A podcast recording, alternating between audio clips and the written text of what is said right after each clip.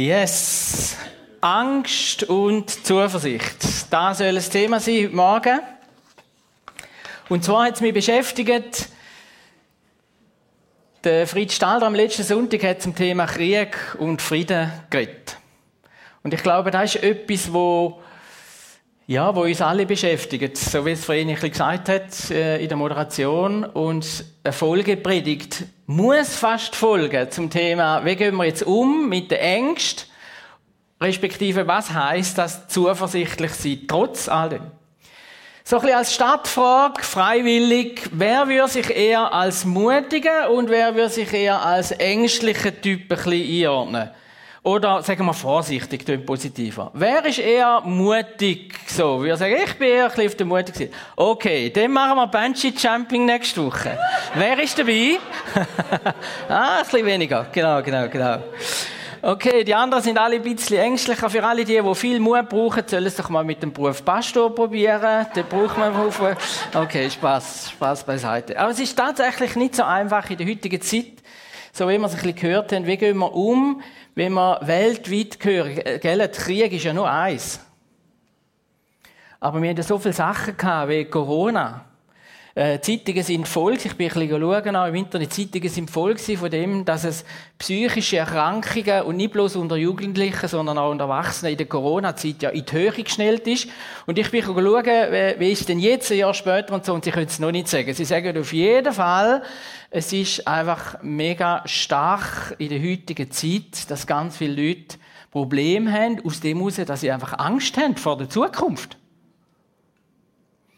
Und dann kommt ja noch alles andere dazu, oder? Das CO2, letzten Herbst äh, Stromproblem, äh, wo man plötzlich können lesen, sie sind am überlegen, wie strafen die Leute, wo, 9, wo 21 Grad heizen die Hai und nicht, äh, nicht nur 20 und so weiter, oder? Ähm, und vielleicht hat man gar keine Energie mehr und weiß ich was, so sind ja äh, so viel Ängste um und ich sage jetzt auch berechtigt da. Also Zukunftsfrage, woher laufen wir? In all diesen Fragen, wo wir drin stehen, das ist nicht ganz so einfach. Wie reagieren wir auf das Thema Angst oder Gefahren?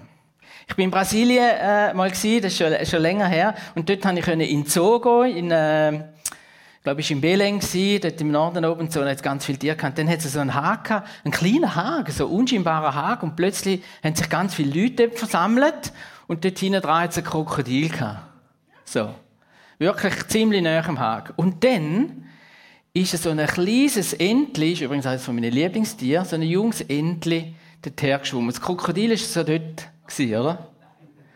Kein Mucks, kein Augenzucker vor dem Krokodil. Und das Entli schwimmt so, das Krokodil ist so gegen uns gewesen, und das Entli schwimmt so, glaube von links nach rechts ähm, schwimmt so langsam vor, vor dem Krokodil durch und all mehr Leute vom Zoo. Am Schluss sind ganz viele Leute da totenstill. Und dann, ungefähr, wo sie endlich auf der Höhe war vom Krokodil, ist innerhalb, ist keine Sekunde gegangen, hat es einen Knall gegeben, das Maul auf, das Maul zu, das Wasser ruhig, kein Entchen mehr. Genau, das waren die Reaktionen dort von gefühlt Dutzenden, wenn nicht Hunderten Leute, alle, oh nein, und Zeug und so. Ich glaube heute noch, dass endlich unten durchgeschwommen ist und irgendwie abgekommen ist und so weiter, so oder so. Ähm, aber in all dem innen, oder? Wie, wie, reagiert man auf Gefahren? So. Und es gibt Gefahren, da ist weise, wenn man kein, äh, wenn man nicht einfach nur optimistisch ist, sondern vielleicht auch Respekt hat. Oder eben sogar Angst vor, vor so einem Tier. Aber die Bibel sagt uns, nein. Angst ist nicht im Plan Gottes. Wie reagieren wir auf Sachen, Zukunftsfragen, wo wir Angst haben? Ich habe da ein paar äh, Möglichkeiten. Da, äh, und da haben wir dann auch gesagt im Vorfeld, je nach Typ reagiert man ja verschieden auf Gefahren und Ängste, oder? Und die einen Typen reagieren so ein bisschen à la Vogelstrauß. Dann gibt's andere Typen, die reagieren à la Maus und Schlange. Und dann gibt's da noch 100 andere Varianten, wie man kann auf Gefahren reagieren Mir gefällt der unten rechts, man sieht jetzt vielleicht nicht so gut äh, hinter dem Klavier, oder? Der Bär ähm, aus dem Dschungelbuch, genau. Aber ich glaube, es ist eben, es ist nicht nur, oder grundsätzlich ist es keine Typenfrage. Die Bibel sagt nicht, ja, ich rede jetzt mal zu allen ängstlichen Typen oder so. Sondern, ähm, sondern es ist eine grundsätzliche Frage. Es ist eine grundsätzliche Glaubensfrage. Wie reagieren wir? Und wie sollen wir und wie können wir reagieren auf die Gefahren, die da sind? Wir müssen gar nicht klein reden. Und je älter man wird, zum Beispiel, wo ich jetzt auch schon langsam dazu gehöre, äh, ist zum Beispiel die Frage vom Sterben. So. Da macht man es ein bisschen weniger. Aber wenn das all näher rückt und überlegt, okay, und wie ist das jetzt ganz genau denn? So.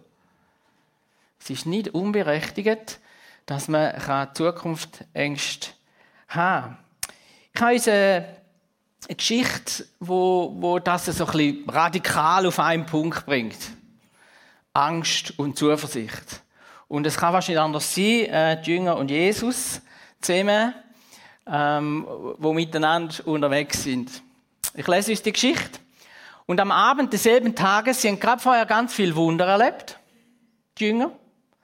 Am Abend desselben Tages sprach er zu ihnen, lasst uns an, ans andere Ufer fahren. Und sie ließen das Volk gehen, wo es vorher ein paar Tausend äh, gespissen haben, durch ein Wunder, mit äh, ganz wenig äh, Mitteln.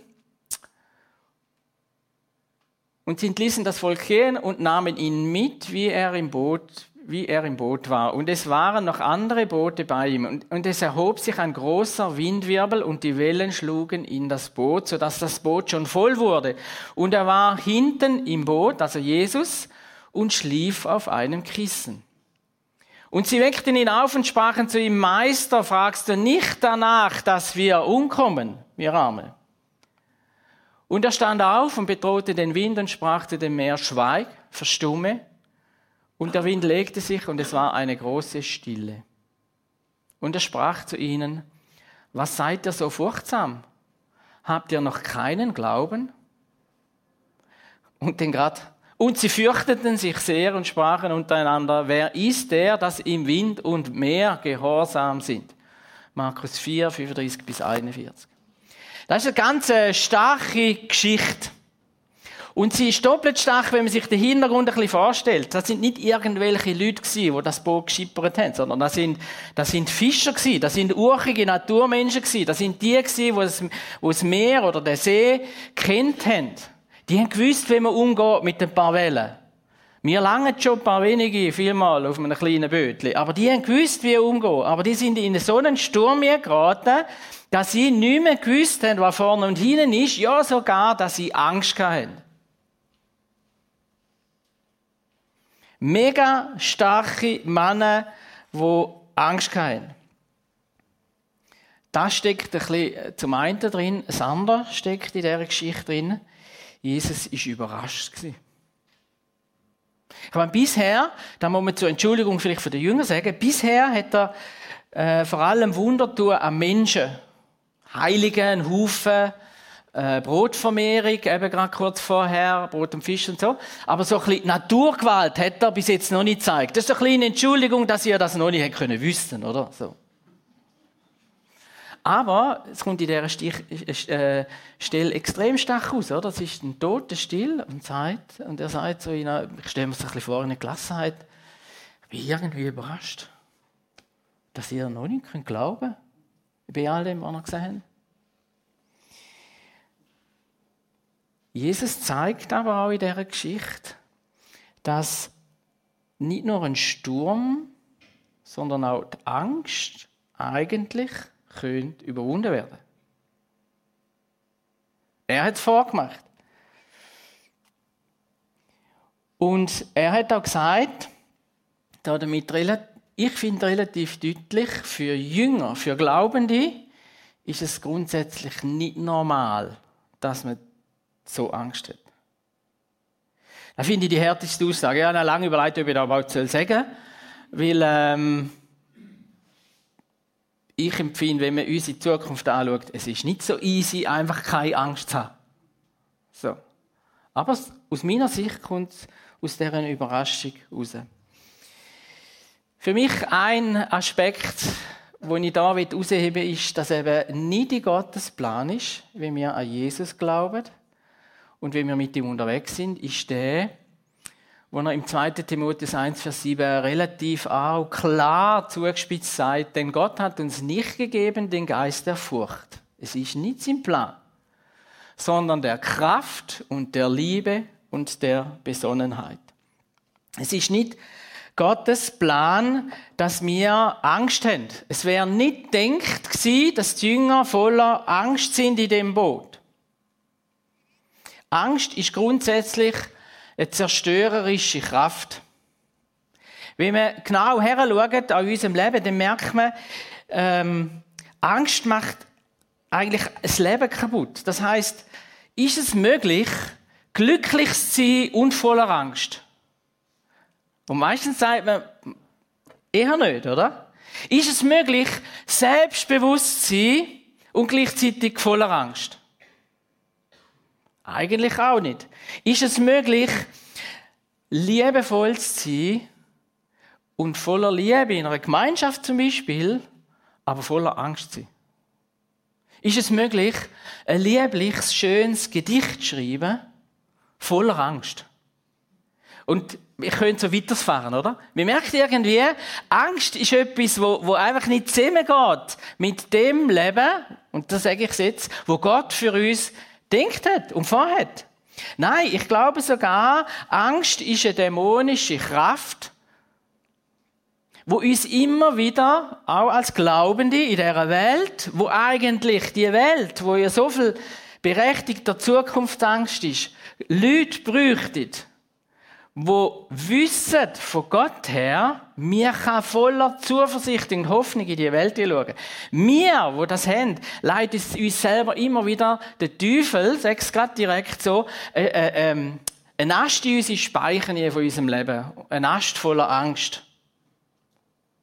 Und sobald Angst uns beschleicht, sind wir wie gelähmt oder mindestens behindert in unserem Glauben und Leben. Und das ist nicht Gottes Plan. Es ist weder im Paradies so gewesen, dass Angst ein Teil davon ist.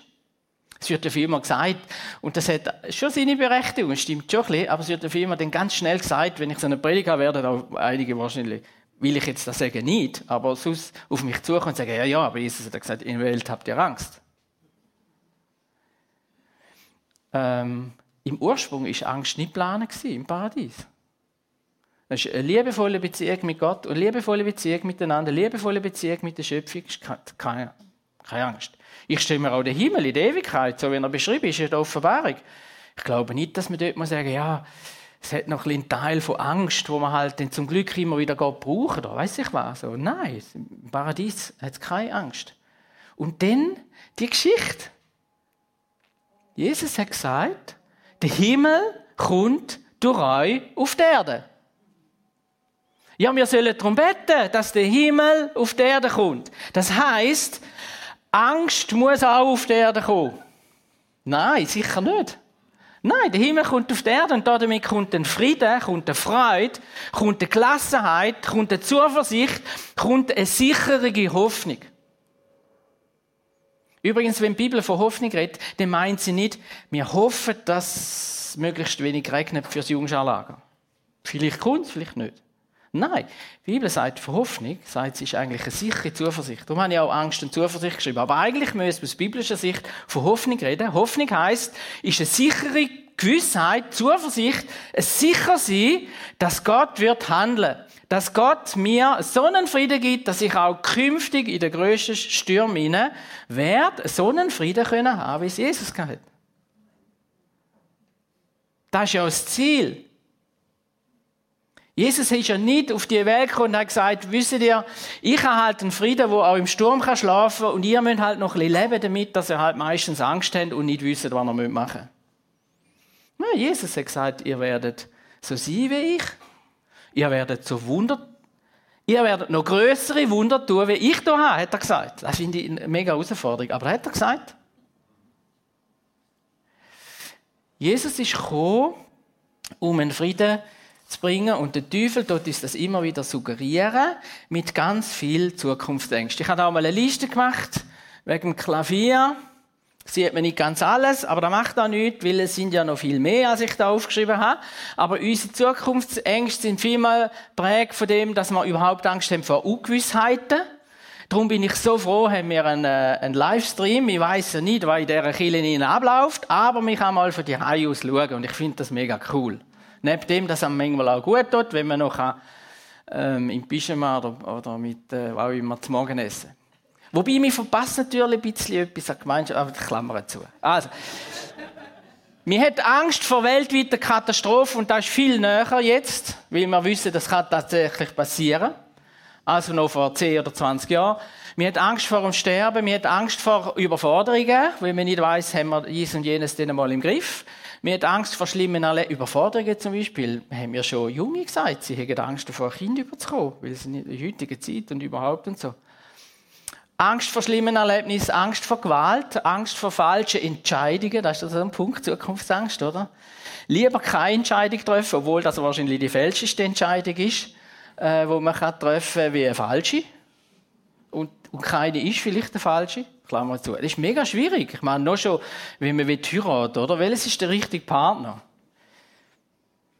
Das darf ich nicht. Es hat nicht so viele Junge gerade heute, meist im jüngsten Lager, oder? Vielleicht gibt es ja noch irgendjemand Besseres, oder so.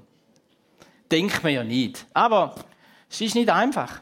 Angst äh, wird Geld langen, um glücklich zu sein. Angst, enttäuscht zu werden oder selber andere enttäuschen. Angst, Gott zornig zu machen, äh, so dass es eben nicht mehr gut ist oder dass er mir irgendwann noch gleich noch ein, äh, ein, eins auf den Deckel haut und so. Angst vor. Und das ist das, ist das was mich ab und zu beschäftigt. Ich finde etwas vom Schlimmsten langweilig. Langweilig. So. Da hat ja mal ein guter Freund, ah, ich glaube, das habe ich ja schon mal erzählt, als ich Theologie studiert habe, hat es ab und zu keine viel, langweilige Stunden gegeben. Und, und, und dann einmal weiß ich noch Römer aus, ich darf nicht viel sagen, nein, die leben nicht mehr. Auf jeden Fall, ähm, sagt der Freund von mir, jetzt habe ich tiefe Erkenntnis. Wir sind beide schier am Einschlafen gewesen. Und dann, dann sage ich, ja, weißt du, für eine tiefe Erkenntnis jetzt in dieser Stunde, wo eigentlich gar nicht so viel läuft? Auf jeden Fall sagt er, das müssen wir mitnehmen als Pastoren. Menschen langweilen ist eine Sünde. Scheibe, Mann. Ich sage nicht, wie viele Predigten dann ich schon habe, die wahrscheinlich in eine andere Richtung gelaufen sind. Aber da ist mir schon noch eingefahren. Jetzt, ich habe sehr oft bin ich bei diesen Sachen, und das ist auch richtig so, aber es ist eben nicht das Fundament. Zu jeder von dieser Zukunftsangst kann man wie einen Bibelvers dagegen haben, wo uns hilft. Zum Beispiel haben wir genug Geld zum äh, glücklich sein. Da kann man zu Recht und man den Bibelvers von Jesus entgegenheben und sagen, ja, die Angst ist da, aber dagegen hebe ich, dass Jesus gesagt hat, ähm, er hat meine Haare zählt. Oder im gleichen Ding hat er gesagt, in der gleichen Predigt, wenn, äh, wenn ich schon zu den Spatzen schaue, sie zu kleiden, werde ich auch anschauen und so. Und die Bibelverse entgegenheben, die helfen sehr oft. Und sind auch wichtig. Aber, ich will da ein ein Aber sagen. Ähm, es ist nicht immer ganz so einfach, dass das nicht trotzdem ein Krampf wird. Weil die Angst kommt einfach und ich sage mir das dagegen und ich merke, und die Angst bleibt und morgen kommt sie wieder. Und ich sitze in einem Boot, das nicht mehr so fest stürmt wie bei den Jüngern und ich habe wieder Angst. Und morgen wieder. Und ich glaube, ja, es gehört ein Stückchen weit sicher zu unserem Leben. Ich glaube aber, es sitzt noch etwas Tieferes, Wichtiges hinten dran. Und eigentlich ist das mein Hauptanliegen, das heute auch zu sagen. Ähm, ich möchte aber zuerst noch ein Beispiel bringen. Als junger Prediger habe ich, im, habe ich als Jungschi, äh, haben sie einen Jungschi-Anlass gehabt und dann haben sie von einem fünfstöckigen Haus, Haus ist, meinte ich, noch höher gewesen wie bei unserem alten Gebäude. Zuoberst oben haben sie alle Gäste, die wollen, zum Fenster rauslassen. Und sie haben gesagt, der Prediger müsse das als erstes machen. So. Und ich habe gefunden, ja, sie haben recht, aber als ich dann da runtergeschaut habe, ist also schon noch kein hoch gewesen. So. Und dann bin ich da in dem Fensterrahmen hinein, bin da angebunden wie sich alles gehört. Und dann hat der da, da äh, habe ich gesagt, hey, ich weiß nicht, ob ich da den ersten Moment hinten raus, ich weiß nicht, wer hat das schon mal gemacht, so ein bisschen abseilen, so. So der erste Moment, So, hinten runter, oder? Ja, für die alten Bergsteiger ist natürlich kein Problem. Aber einfach so für junge und unerfahrene wie ich. Auf jeden Fall hat dann der junge Leiter gesagt, weißt, beim ersten Ausstieg, also beim Ausstieg, musst du einfach auf mich schauen. Dann habe ich zu ihm geschaut, so einen Sprenzel, so einen kleinen, und hat da ein Seil gegeben, wie verrückt. Ich habe gedacht, ja, das hilft mir jetzt nicht mega, ehrlich gesagt. Aber, ich habe ihn angeschaut, und ich habe hinten drin den Kevin gesehen. Und der Kevin ist so irgendwie ein mächtiger Mann hinten dran und er hat Seil um den Pfosten herum und bei sich um den Bauch. Und da habe ich gewusst, den werde ich nie zum Fenster rausbringen. Mit meinem Gewicht. Und als ich auf ihn geschaut habe, ist es kein Problem mich hinein rauszulassen. Und nachher ist es mega cool und viel schnell gegangen und so weiter. Und dann ist es gegangen. Und das war für mich ein ganz riesiges Bild gewesen, für das, dass meine Angst wird genommen, wenn ich auf etwas schaue, was stärker ist wie ich. Und das ist Jesus Christus. Der Blick auf Jesus Christus, der hat mir geholfen in meinen Ängsten. Und das ist das, wo wir brauchen im Umgang mit unseren Ängsten. Der Blick auf den, der stärker ist wie wir. Und das ist das, wo Jesus auch sagt, habt ihr Glauben und Vertrauen an mich? Habt das? Und da kommt aber noch etwas äh, Nächstes und etwas Tieferes ja, für mich dann so ein bisschen aufgeschrieben, okay, und ähm, was ist denn jetzt wirklich das ultimative Gegenmittel gegen Angst? Und wenn ich so die Frage stelle, darf man aus meiner Sicht nicht ganz schnell antworten, dem war ganz klar einfach Glauben. Wir glauben an Jesus oder so. Weil auch da kann wieder ein Krampf werden.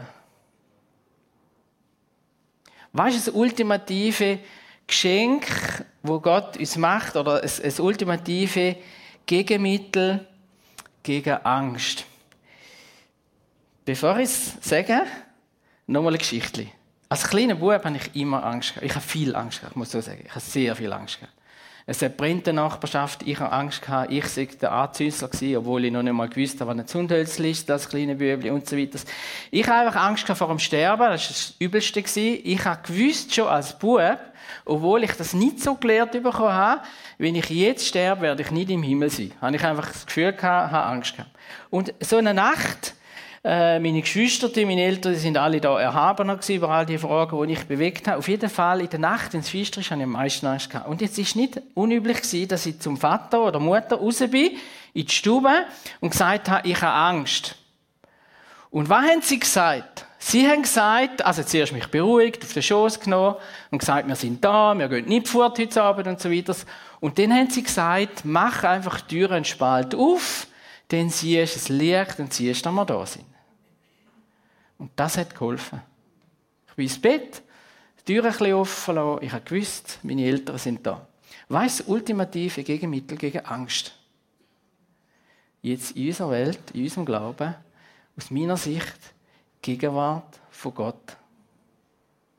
Wenn Gott, der, der die Welt erschaffen hat, wenn der Gott, der für mich am Kreuz gestorben ist, wenn der gegenwärtig ist, und zwar nicht bloß in meinem Kopf, weil ich das weiß. Und darum habe ich gesagt, ein bisschen, oder? Mich auch im Kopf kann man ganz viel sagen, sich zusprechen.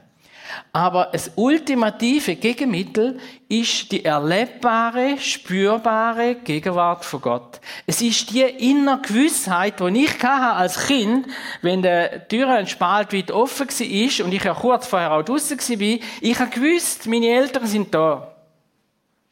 Wenn ich weiß und mir sicher bin, Gottes Gegenwart ist da, dann kann kommen, was will. Dann können wir Römer 8 sagen, ähm, weder Tod noch Leben, weder Dämonen noch weiß ich was. Nichts kann mir etwas anhaben, weil Gottes Liebe, Gottes gute Art gegenwärtig ist. Und darum ist das allergrößte Geschenk oder das Wichtigste, was wir haben können, ist es Wissen, dass Gott gegenwärtig ist. Durch Jesus Christus, durch den Heiligen Geist ist der himmlische Vater da. Und das ist eigentlich das Gegenmittel. Und übrigens, das ist nicht eine neue Erfindung, sondern das ist von Anfang an in der Bibel. Ich lese mal ein paar Bibelstellen. Habt keine Angst. 1. Mose 26, 24, wo er zu Isaac sagt, denn ich bin bei dir. Josua 1, Vers 9, der berühmte Vers gegen Angst, sei getrost und unverzagt, lass dir nicht grauen und entsetze dich nicht. Der Josua soll das Land hinnehmen äh, als Anführer vom Volk, denn der Herr, dein Gott, ist mit dir in allem.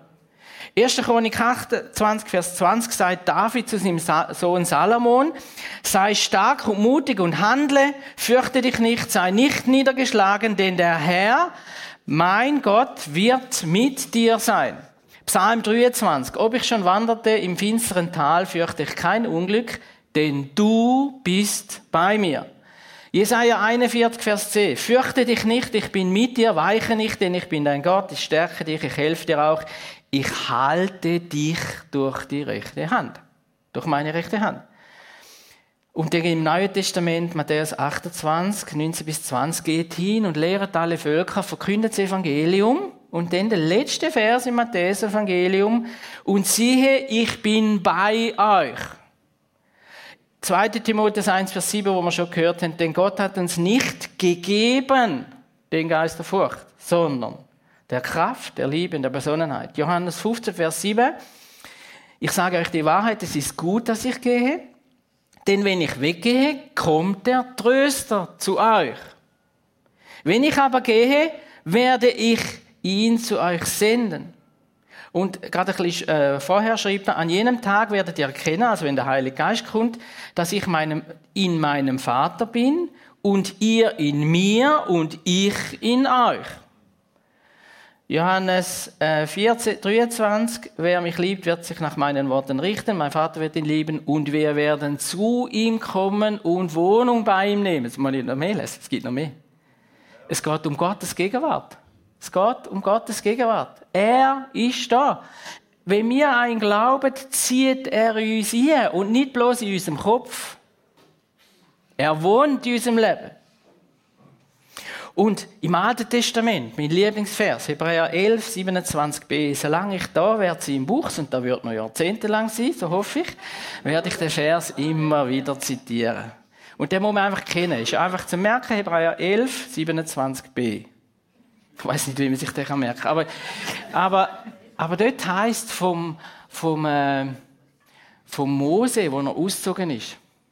Und ich finde es so cool, es ist leider, vor allem in der alten äh, Übersetzung ist es so klar übersetzt. Durch den Glauben verließ er Ägypten und fürchtete den Zorn des Königs nicht. Er fürchtete sich nicht vom Pharao. Und warum nicht? Er hielt sich an den, den er nicht sah, als sähe er ihn. Ich finde es genial. Er hielt sich an den, das ist etwas Reales für ihn, den er nicht sah, so wie wenn er ihn würde sehen. Da ist der Punkt. Da ist Glaube. So definiert sich Glaube. Das ist Glaube. Wir halten uns an den, der gegenwärtig ist, und wir erleben ganz viel, und wir werden immer mehr sagen, wie, wie Jesus, ja, eigentlich haben wir so viel erlebt mit Jesus, wieso sollte ich jetzt noch, uh, mega Angst haben? Ähm, allmehr, wir glauben nicht nur im Kopf, sondern wir wissen eigentlich sicher, er ist da. Was kann mir schon passieren? Klar, ab und zu kann gleich ein Herz ein bisschen abrutschen, aber es ist trotzdem eine tiefe Gewissheit da, ich bin versorgt. Yes, und darum können wir eigentlich nichts Besseres machen, als Gott äh, wirklich beherbergen in unserer Mitte. Wir können nichts mehr machen als, oder besser machen als da, dass er wirklich darf wohnen in uns. Und das ist eigentlich auch äh, das Ziel vom Abendmahl, dass, er, dass wir das Wohnen zelebrieren mit ihm. Er ist da, ich bin da. Wir haben Gemeinschaft. Wir nehmen neuen Anspruch, den er uns vergibt. Wir freuen uns an dem. Wir vergeben anderen. Ähm, und wir lassen uns beschenken von Jesus. Das ist das Ziel vom, vom Abendmahl.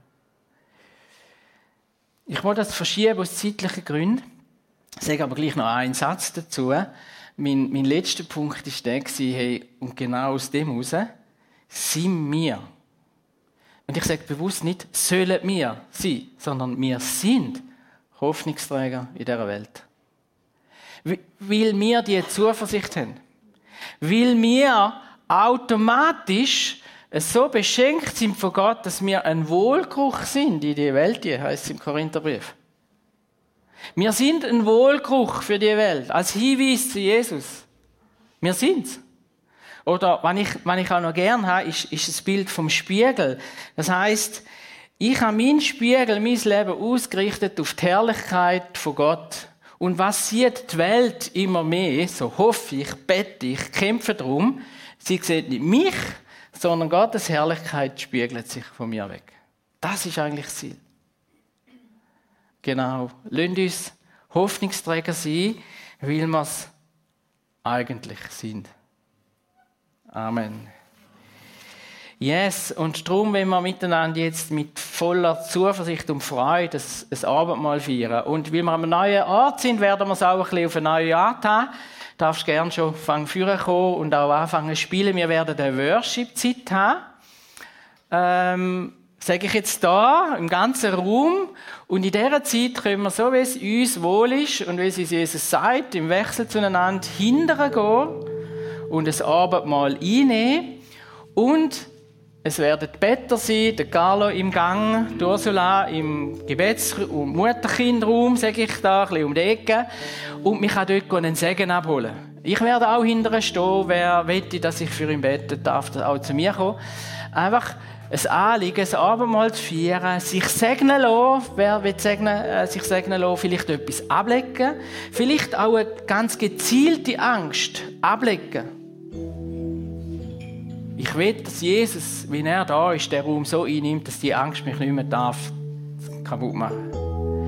Lasst euch segnen noch während dem Abendmahl, wenn ihr die Freiheit habt dazu. Jetzt haben wir Zeit vom Worship. Und ich will jetzt beten. Und wenn du da zugelassen hast und sagst, eigentlich will ich Jesus auch so stark erleben, aber ich habe es noch nie erlebt, dass er mein Leben so ausfüllt, dass die Ängste mich nicht kaputt machen, dann werde ich jetzt beten, ähm, stellvertretend für dich. Du darfst innerlich mitbeten und Jesus in dein Leben einladen, dann er wirklich zu wohnen kommt.